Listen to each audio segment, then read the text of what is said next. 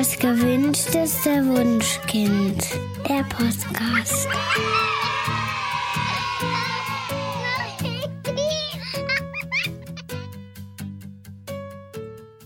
Hallo und herzlich willkommen zu Das gewünschteste Wunschkind, der Podcast mit Daniel Graf und Katja Seide. Für Eltern, die bindungs- und bedürfnisorientiert erziehen, ist die Selbstbestimmung des Kindes ein enorm wichtiger Wert. Das bedeutet auch, auf Geschlechterstereotype zu verzichten und die freie Herausbildung der kindlichen Geschlechtsidentität zu ermöglichen. Das Geschlecht ist eine rein soziale Konstruktion und nicht binär, sondern sehr vielfältig. Es gibt nämlich Kinder, die weder männlich noch weiblich sind, auch wenn unsere Gesellschaft noch immer bemüht ist, Menschen diesen Kategorisierungen zuzuordnen. Darüber möchten wir heute mit Rafna Marien Siever sprechen. Rafna ist ein nicht-binärix Autorix und hat über dieses Thema ein Buch im Belz Verlag geschrieben. Es heißt, was wird es denn? Ein Kind. Wie geschlechtsoffene Erziehung gelingt. Ihr könnt auch heute wieder ein Exemplar gewinnen und wie das funktioniert, erfahrt ihr am Ende unserer heutigen Folge. Aber jetzt erstmal herzlich willkommen, Rafna. Moin, freut mich, dass ich da bin. Rafna, was du sicher sehr oft gefragt wirst, warum dieses Buch? Viele sagen womöglich, haben wir als Gesellschaft gerade nicht Wichtigeres zu tun. Wir leben in einer Pandemie, wir haben Krieg, wir sehen den Klimakollaps, der Faschismus ist wieder in der Mitte der Gesellschaft angekommen. Und du möchtest, dass die Menschen sensibler mit Sprache umgehen. Warum soll das für Kinder wichtig sein? ähm, die Frage hat sogar einen eigenen Abschnitt im Buch ähm, mit dem äh, Titel Hast du denn keine anderen Probleme? Ganz kurz zusammengefasst, dass es viele zeitgleich existierende Probleme gibt, ist der Zustand der Welt, wie sie nun mal ist. Und all die von dir genannten Punkte, die hängen aber irgendwie auch mit Geschlechterstereotypen zusammen. Und Offenheit für den Punkt Geschlecht kann gar nicht entstehen, ohne dass wir all diesen Problemen wieder begegnen. So tragen zum Beispiel Männer seltener Masken, weil sie finden, dass das uncool sei. Sie leben auch seltener vegan und sie sind es, die die großen Unternehmen leiten, welche hauptverantwortlich für Schadstoffemissionen sind. Kinder geschlechtsoffen zu begleiten, heißt auch, dass wir toxische Maskulinität aufbrechen. Wir müssen unsere Kinder ja irgendwie vorbereiten auf die Welt, die wir ihnen hinterlassen. Und ich glaube, dass das Bemühen, sie jetzt irgendwie frei von Geschlechterstereotypen aufwachsen zu lassen, ihnen dabei helfen wird. Mm, ich glaube, der breiten Masse an Menschen ist noch gar nicht bewusst, wie wichtig Sprache eigentlich ist. Das sieht man ja schon an der Diskussion ums generische Maskulinum. Also ich kenne ziemlich viele Frauen, die sagen, sie fühlen sich total mitgemeint und es sei affig, das jetzt äh, ändern zu wollen.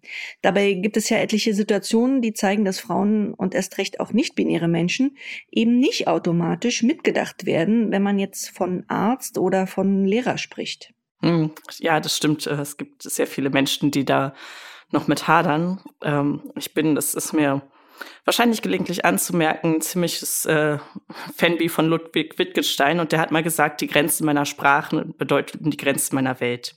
Das ist ein relativ berühmtes Zitat von ihm. Äh, Kybra Gümüşay hat das in ihrem großartigen Buch Sprache und Sein anders formuliert als wir müssen uns mit der Architektur der Sprache beschäftigen, die unsere Realität erfassen soll. Und wenn ich jetzt wieder weg von der Philosophie und in die gelebte Praxis mit den Kindern hineingehe, dann heißt das, dass Kinder, die immer nur etwas von Handwerkern und Feuerwehrmännern, aber auch immer etwas von Krankenschwestern und Sekretärinnen hören, ein sehr, sehr limitiertes Bild von dem entwickeln, wer sie sein könnten, wie sie sein könnten und was sie sein und was sie sein könnten. Wie Sprache da Realität prägt, könnt ihr zu Hause ganz einfach in einem kleinen Google-Experiment selbst sehen.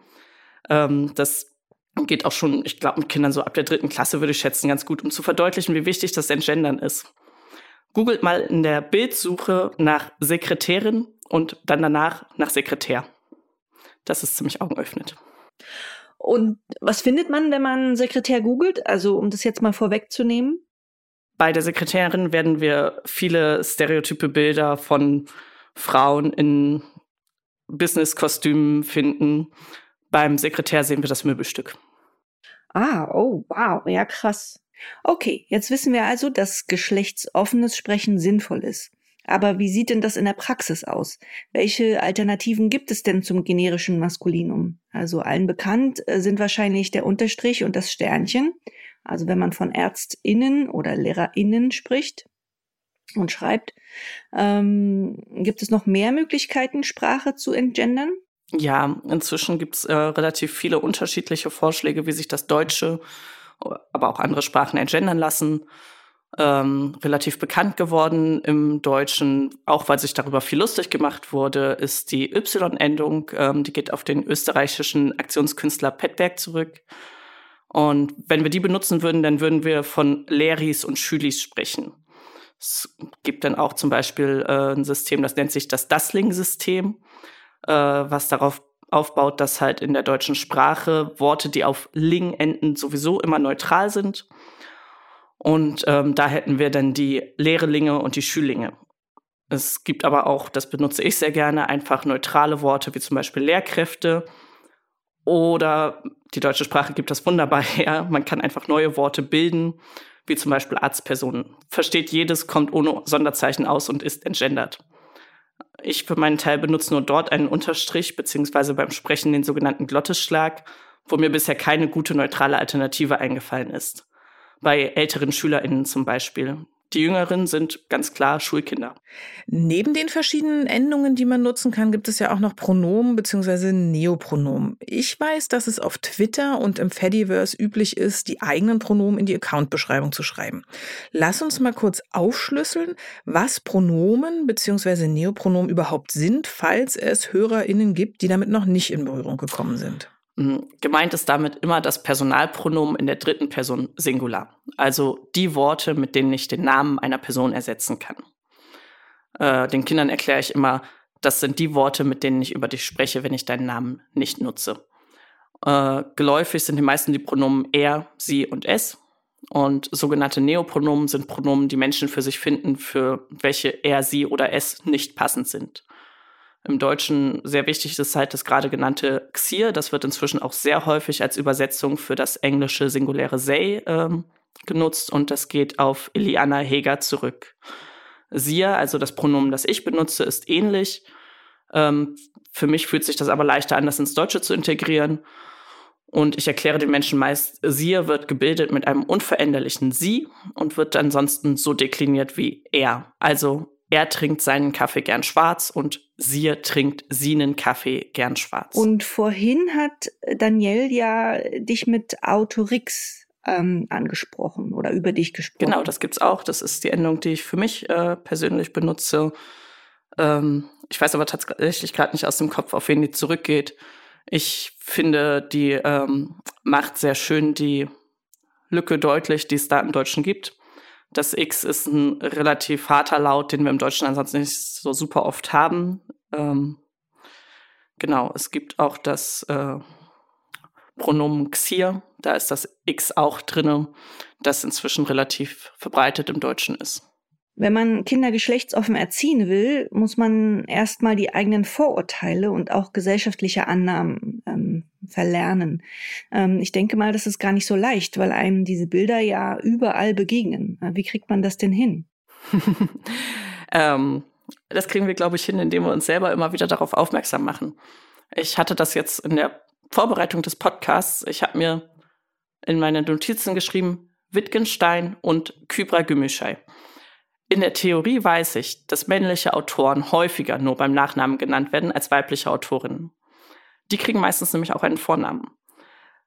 Politikerinnen werden teilweise sogar nur bei ihrem Vornamen genannt. Das passiert bei männlichen Politikern ausschließlich dann, wenn sie abgewertet werden sollen. Sie werden dann mit Frauen auf eine Stufe gestellt, wenn sie also nur Olaf genannt werden, so wie Angela Angela genannt wurde. Und wenn wir jetzt im Alltag darauf achten, wo uns Geschlecht begegnet, wo uns aber auch Unterschiede in der Behandlung von Menschen, über die ein bestimmtes Geschlecht angenommen wird, äh, begegnen. Dass wir da dann genau hingucken, genau hinhören und aufpassen, was macht das mit uns, äh, wo kommt das her, das ist sehr hilfreich. Warum denken wir denn zum Beispiel sowas wie, die Frau da drüben trägt einen hübschen Mantel? Wir wissen ja gar nicht, ob es sich um eine Frau handelt. Würden wir davon ausgehen, dass es sich um einen Mann handelt, würden wir aber auch zum Beispiel selten an einen hübschen Mantel denken, sondern eher an einen gut geschnittenen. Und das ist etwas, was auch nicht einfach aufhört. Also wie gesagt, ich habe es erst gerade in der Podcast-Vorbereitung selbst gemerkt, wie tief Sachen sitzen und wie viele Sachen es gibt. Wenn man einmal damit anfängt, dann begegnet einem das überall. Ravna, oft wird ja auch gesagt, dass das Thema Geschlecht für Kinder noch viel zu kompliziert ist oder dass Kinder zu früh sexualisiert werden, wenn man von Anfang an erklärt, dass es nicht-binäre Menschen, Transmenschen und so weiter gibt. Äh, und eben auch bei der Sprache darauf achtet, inklusiv zu sein. Was sagst du denn dazu? Also zuallererst, Frühsexualisierung ist ein rechter Kampfbegriff. Der ist schon relativ alt und ähm, kommt aus der rechten Ecke, wird auch immer wieder von der rechten Ecke benutzt und das muss auch so klar und deutlich gesagt werden. Dieser Begriff soll Angst machen, der soll Hass schüren. Das soll irgendwie nach sexualisierter Gewalt gegen Kinder klingen. Und es bringt Bezugspersonen von Kindern dann natürlich automatisch in irgendwie so eine Hab-Acht-Stellung. Natürlich wollen wir unsere Kinder beschützen. Ich sage immer, Kinder sind von mehr als zwei Geschlechtern so verwirrt wie von mehr als zwei Pokémon. Gar nicht kompliziert ist das Thema für die Erwachsenen um die Kinder drumherum. Und Kinder, die von klein auf mit dem Wissen aufwachsen, dass es mehr als vier Geschlechter gibt, die sind davon nicht verwirrt. Und Geschlecht hat auch nichts mit Sexualität zu tun. Sexualität ist, mit wem ich ins Bett möchte. Geschlecht ist, als wer ich ins Bett gehe. Also du lebst ja mit deinen Kindern in einer sehr queeren, äh, in einem sehr queeren um Umfeld. Ähm, und man sagt ja, mit Kindern lässt sich am besten genau dann über Dinge sprechen, wenn sie selbst interessiert nachfragen. Aber wenn man jetzt selbst oder auch das Umfeld heteronormativ und binär ist, ähm, dann kann es ja sein, dass das Thema Geschlecht oder Pronomen gar nicht aufkommt und die Kinder eben nicht nachfragen. Was macht man denn da? Mm, ein sehr einfacher Weg sind Kindermedien. Davon gibt es inzwischen immer mehr, die das thematisieren. Ähm, was mir da einfällt, ist auf Netflix die sehr schöne Serie Meine Stadt der Geister. Die hat zum Beispiel einen nicht-binären Charakter, der Xierpronomen benutzt. Ähm, oder für mh, mm, so Vorschulkinder ungefähr die äh, wirklich fantastischen Bücher Florian und äh, das ist über einen schwarzen Transjungen. Und dann gibt's noch äh, PS, es gibt Lieblingseis über ein Interkind. Und ja, ansonsten, wer in einem wenig queeren Umfeld lebt, kann zum Beispiel auch ein Kuscheltier oder eine Puppe anschaffen, die sich irgendwie mit Namen und Pronomen vorstellen. Die meisten Kinder lieben es ja, wenn ihre Kuscheltiere irgendwie mit ihnen reden. Es gibt auch das Buch ähm, Teddy Tilly. Da könnte man auch Buch und Kuscheltier gemeinsam besorgen und äh, könnte die Geschichte von Teddy Tilly so ein bisschen nacherleben. Und ich glaube, das ist auch so eine Stelle, wo wir selber halt noch mal ein bisschen ins Stolpern kommen sollten. Wenn unser Umfeld so wenig vielfältig ist, dann hat das meistens Gründe und vielleicht lässt sich daran was ändern. Das ist genauso wie bei Veranstaltungen, die halt ja gerade im ähm, AP-Kontext sehr häufig sehr weiß sind. Da können wir uns auch fragen, warum ist das so? Wie sind da unsere Einladepolitiken? Wen lassen wir reden? Wem geben wir eine Bühne? Und in unserem privaten Umfeld ist das ganz genauso. Mit wem rede ich? Warum rede ich mit diesen Leuten? Warum rede ich nicht mit diesen anderen Leuten? Du sagst in deinem Buch, es ist gut, wenn man ein geschlechtsoffenes Umfeld für die Kinder schafft. Katja hatte es ja vorhin schon gesagt, dass das gar nicht so leicht ist, weil einem die rosa-hellblau Falle quasi überall begegnet. Welche Tipps hast du denn für unsere HörerInnen? Mm, also zum ersten, was ihr tun könnt, hängt natürlich irgendwie ganz toll auch von eurem Umfeld und von euren sonstigen Lebensbedingungen ab. Ich glaube, das Allerwichtigste ist, es gibt kein Perfekt und ihr müsst nicht auf Anhieb alles hinkriegen. Ihr müsst nicht auf Anhieb immer in jeder Situation entgendern, alle Neopronomen können oder sonst was. Ähm, wer ein Kind bekommen hat, dem jetzt bei der Geburt zum Beispiel weiblich zugewiesen wurde und dazu eine Verwandtschaft hat, die eben dieses Kind mit rosa Kleidung und Puppen überschüttet, tut wahrscheinlich sehr gut daran, bewusst Kontraste zu setzen und dem Kind ordentliche Hosen mit großen Taschen und Bauklötze zu besorgen. Das ist was, was ich aber nicht als generellen Tipp geben würde, sondern halt für diese spezifische Situation. Ähm, generell, wenn ihr rosa, rüschige Glitzerkleider irgendwie total toll findet, dann spricht nichts dagegen, die eurem Kind anzuziehen, solange es noch keine eigene Meinung dazu hat. Kinder haben da ja früh oft irgendwie Widersprüche. Aber wenn ihr diese Kleider an kleinen Kindern ganz, ganz furchtbar niedlich findet, aber eurem Kind, weil es mit einem Penis auf die Welt gekommen ist, kein solches Kleid anziehen würdet, dann ist wieder mal so ein Punkt gekommen, an dem ihr euch selbst fragen könnt, warum ist das so und ist das sinnvoll und was ist das, das ich da verinnerlicht habe? Und ja, ansonsten so praxistechnisch mit älteren Kindern, meist schon so ab drei, vier La Jahren lässt sich irgendwie ganz gut tatsächlich schon über Geschlechterstereotype reden, denn bis dahin haben die meisten Kinder davon schon irgendwie einiges mitbekommen. Selbst wenn wir zu Hause ein halbwegs offenes Umfeld schaffen und ein halbwegs, ja, vielfältiges Umfeld schaffen, sind die Kinder ja trotzdem draußen in der Welt, sind in ihren Kindergärten, sind vielleicht in Sportvereinen, in der Musikschule, sonst was und kriegen da reichlich Geschlechterstereotype mit. Und wenn wir dann irgendwie gemeinsam mit den Kindern darüber sprechen, warum ist denn rosa eine Mädchenfarbe, dann entwickeln sich da oft sehr spannende Gespräche. Mit einem vierjährigen Kind kommen wir da sicherlich auf irgendwie andere Ergebnisse als mit einem 14-jährigen Teenie, wo wir dann halt auch ähm, die historische Entwicklung dieser Farbkodierung einfach recherchieren können gemeinsam. Was ich immer wieder lese, ist, dass Erwachsene denken, ähm, es sei jetzt quasi verboten, seinen Töchtern rosa anzuziehen. Das ist natürlich Quatsch, aber was erwidert man denn da? Es ist nicht verboten, den Töchtern rosa anzuziehen. Es ist überhaupt nichts verboten. Wenn rosa eure absolute Lieblingsfarbe ist, dann zieht euren Kindern rosa an. Es geht darum, Kinder zu limitieren und ihnen nur rosa zur Auswahl zu geben. Wenn sie nichts anderes wählen dürfen als rosa und vielleicht noch lila und rot. Das ist ein Problem. Es ist kein Problem, wenn das Kind ein rosa Kleid hat. Eine häufige Angst von Eltern ist ja auch, dass ihr Kind in der Schule gemobbt wird, wenn es als Junge beispielsweise einen rosa Schulranzen hat. Ich sage immer, die Hauptursache für Mobbing sind nicht, ähm, dass Kinder irgendwelche Kleidung tragen oder irgendwelche Angriffspunkte haben, anhand derer sie gemobbt werden, sondern die Hauptursache für Mobbing sind andere Kinder, die mobben.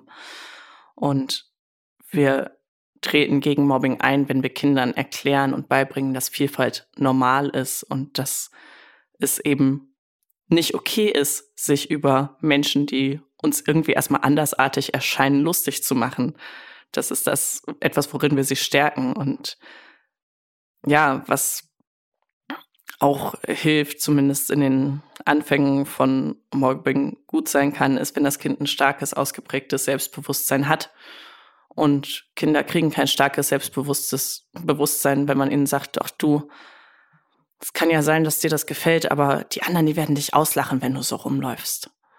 Das stärkt nicht das Selbstbewusstsein des Kindes, sondern das stärkt das Bewusstsein des Kindes darüber, dass die anderen irgendwie eine Meinung über dieses Kind haben sollen und haben dürfen.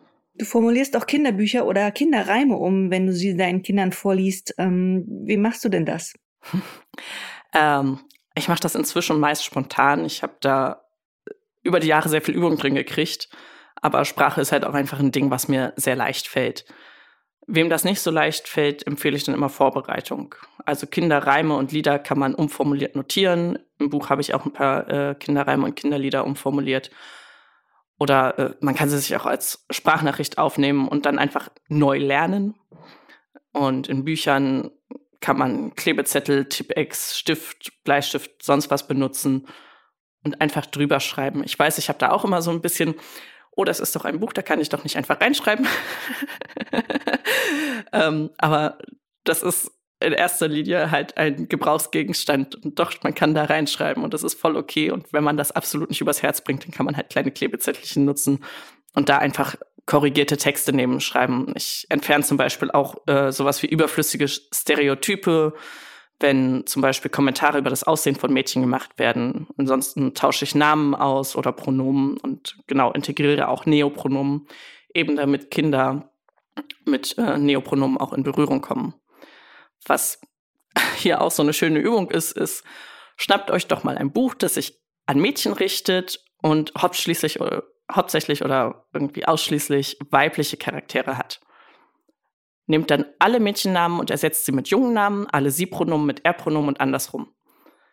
Wie anders und wie falsch sich diese Bücher dann anfühlen, das ist sehr eindrücklich. Ich habe schon häufiger gehört, es würde Kinder verwirren, wenn sie ohne geschlechtliche Zuweisung aufwachsen. Stimmt denn das? Äh, nö. es geht halt auch nicht darum, Kinder irgendwie zu neutralen Wesen zu machen, sondern es geht darum, dass Kinder ihr Geschlecht möglichst frei selbst entdecken können. Die eigene Geschlechtsidentität finden Kinder meistens eine Festigkeit drin, so zwischen zwei bis sieben Jahren. Das ist ein relativ großer Zeitraum. Und entweder sie haben dann da einen sehr, sehr engen Rahmen, aus dem sie sich eventuell auch freikämpfen müssen, oder sie wurden eben offen erzogen.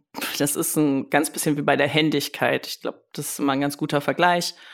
Früher wurden alle Kinder zu RechtshänderInnen erzogen. Es hieß, rechts ist die schöne Hand, wir schreiben nur mit rechts, das ist die richtige Hand zum Schreiben. Mit der anderen Hand zu schreiben ist falsch. Und heute warten wir einfach ab und gucken, ob das Kind jetzt eher rechtshändig oder eher linkshändig ist oder beidhändig. Und genauso können wir das mit Geschlecht auch machen. Wir müssen nicht sagen, hier, es gibt Mädchen und Junge und du bist eins davon. Wir haben dich bei der Geburt einsortiert aufgrund deines Körpers und jetzt steckst du da drin. Sondern wir können einfach abwarten. Wir können mit den Kindern durchaus darüber sprechen. Hey, üblicherweise wird Kindern, die einen Penis haben, gesagt, sie sind ein Junge und Kindern, die eine Vulva haben, gesagt, sie sind ein Mädchen. Ist das für dich richtig?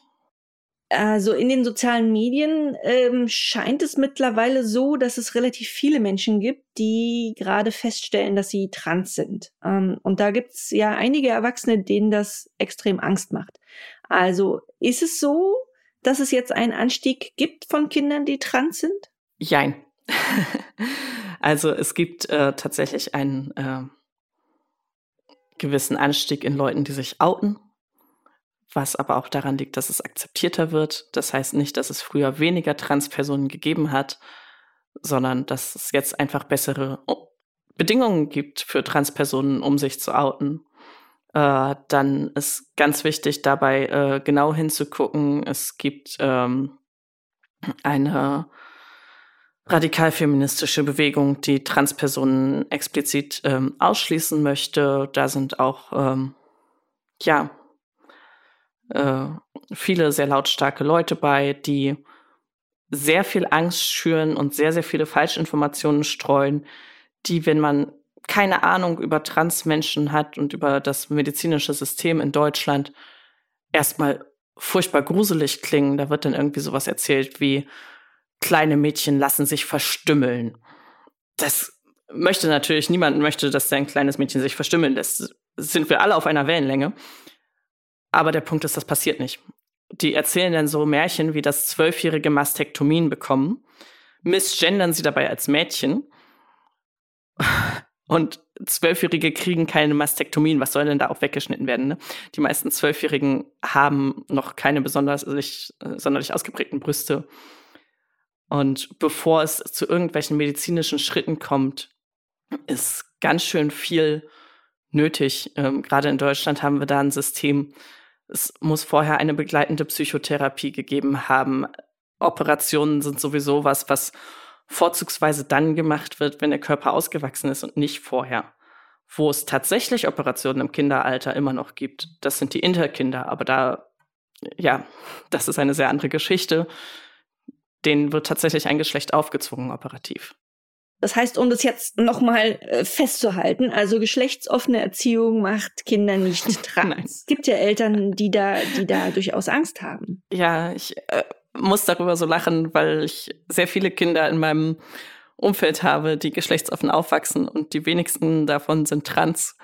Ähm, Im Gegenteil, die meisten haben einfach ähm, schon relativ früh die Sprache für ihr eigenes Geschlecht, ähm, was sehr oft einfach das ist, was ihnen bei der Geburt auch zugewiesen wurde und können sich sehr differenziert darüber äußern und haben ein sehr klares Gefühl da drin. Ich glaube, es ist auch viel besser, wenn auch ein Cis-Kind überzeugt sagen kann, ja, ich bin ein Mädchen oder ja, ich bin ein Junge und ich fühle mich wohl damit, als wenn das so ein, was ich ganz oft bei erwachsenen Cis-Personen erlebe, ja, ich habe halt nie so wirklich darüber nachgedacht. Oder ja, das war halt das, was mir immer gesagt wurde. Das finde ich eigentlich total schön, wenn CIS-Kinder auch sich sehr klar darüber sind, dass sie sich wohlfühlen in dem Geschlecht, das sie haben. Okay, cis ist das Gegenteil von trans, aber erklär doch noch mal bitte unseren HörerInnen, ähm, was genau cis bedeutet. Äh, cis sind die Personen, äh, die das Geschlecht tatsächlich haben, was ihnen bei der Geburt zugewiesen wurde. Du warst ja schon einmal bei uns im Podcast zu Besuch. Da haben wir über Aufklärung und unter anderem auch über Missbrauch gesprochen. Ähm, in deinem jetzigen Buch gehst du über ganze zwölf Seiten auch auf Konsens ein. Ähm, was ist das? Warum brauchen wir das? Und warum ist es in deinem Buch über geschlechtsoffene Erziehung? Ähm, Konsens ist erstmal Einvernehmlichkeit ähm, in diesem spezifischen Kontext äh, darauf bezogen, dass ähm, insbesondere körperliche, aber auch äh, andere private Sachen miteinander ausgetauscht werden. Also wenn ich zum Beispiel zu dir komme und ich frage, hey, darf ich dich umarmen zur Begrüßung? Dann ähm, ist das eine Konsensabfrage, dann möchte ich wissen, ist das gerade okay für dich? Würdest du vielleicht lieber freundlich nicken, lieber die Hand schütteln? Und das ist so extrem wichtig, weil das vor sexualisierter Gewalt schützt. Es ist auch extrem wichtig, weil es etwas ist, was tatsächlich stark vergeschlechtlicht ist. Wir erleben das immer wieder, dass Mädchen zu hören kriegen, äh, wenn Jungs sie ärgern, der macht das nur, weil er dich gern hat. Und das ist irgendwie ein sehr irritierendes Bild und bringt irgendwie dieses Denken mit sich, dass diese unangenehmen Sachen irgendwie Zeichen von Liebe wären oder Zeichen von Zuneigung wären, Zeichen von Begehren wären. Und das ist definitiv nichts, was ich meinen Kindern irgendwie vermitteln möchte, sondern ich möchte ihnen ganz klar vermitteln, hey, ihr bestimmt selbst über euren Körper, ihr bestimmt selbst über eure Grenzen und äh, da hat euch auch keiner reinzureden. Und es ist auch, ja, zum einen ist es halt wichtig, weil Mädchen beziehungsweise Kinder, die für Mädchen gehalten werden, immer wieder lernen, dass ihr Nein nichts wert ist und Jungs oder Kinder, die dafür gehalten werden, immer wieder lernen, dass das Nein von Mädchen einfach nur lange genug bearbeitet werden muss, um es in ein Ja zu verwandeln. So, ja, sie will nur, dass du ein bisschen um sie kämpft. Sie will das nur ein bisschen sehen das sind ja so ganz häufige Narrative in Serien, in Filmen, in Spielen. Ja. Ravna, zu guter Letzt, Gender Reveal Partys sind gerade in den USA unheimlich beliebt und der Trend schwappt auch nach Deutschland rüber. Ich gehe jetzt mal davon aus, dass du dieses Ritual ungünstig findest. Kannst du ganz kurz zusammenfassen, warum? Ja, ich finde das sehr ungünstig. Ähm die Kurzzusammenfassung, das ist eigentlich das gleiche wie kleinen Babys äh, sehr stark gegenderte Kleidung anzuziehen. Es ist eine Markierung, die nichts anderes sagt als dieses Baby hat einen Penis oder dieses Baby hat eine Vulva. Und ich weiß nicht, warum man das in die Welt hinausschreien möchte. Wirklich nicht. Naja, weil man sich halt freut über eine Tochter oder, oder über einen Sohn. Ja, aber der Punkt ist halt, erstens, sie wissen es noch nicht. Zweitens, damit machen sie halt ähm, ja die Tür weit auf für sämtliche Geschlechterstereotype, weil bei diesen Gender Reveal Partys ist es ja dann meistens rosa und hellblau, genau. Und ich feiere immer sehr, wenn ich dann queere Menschen sehe auf den sozialen Medien, die Gender Reveal Partys machen, wenn sie alt genug dafür sind. Und einfach ein Geschlecht selbst gefunden haben, ja. Raffner, ganz herzlichen Dank, dass du heute bei uns zu Gast warst. Ja, vielen Dank für die Einladung. Das hat mich sehr gefreut. Ähm, ja, wer mehr zu diesem spannenden Thema erfahren möchte, dem können wir dein Buch Was wird es denn? Ein Kind wirklich sehr ans Herz legen. Ihr Lieben, Ihr könnt von Rafners Buch auch wieder drei Exemplare gewinnen. Einmal hier im Podcast, dann auch bei Instagram oder Facebook vorbei. Dort habt ihr eine weitere Chance. Für heute sagen wir erstmal auf Wiedersehen. Schön, dass ihr wieder mit dabei wart. Und wenn ihr mögt, hören wir uns mit einer neuen Folge in zwei Wochen wieder. Bis dahin macht's gut und tschüss. Das war der Podcast vom gewünschtesten Wunschkind.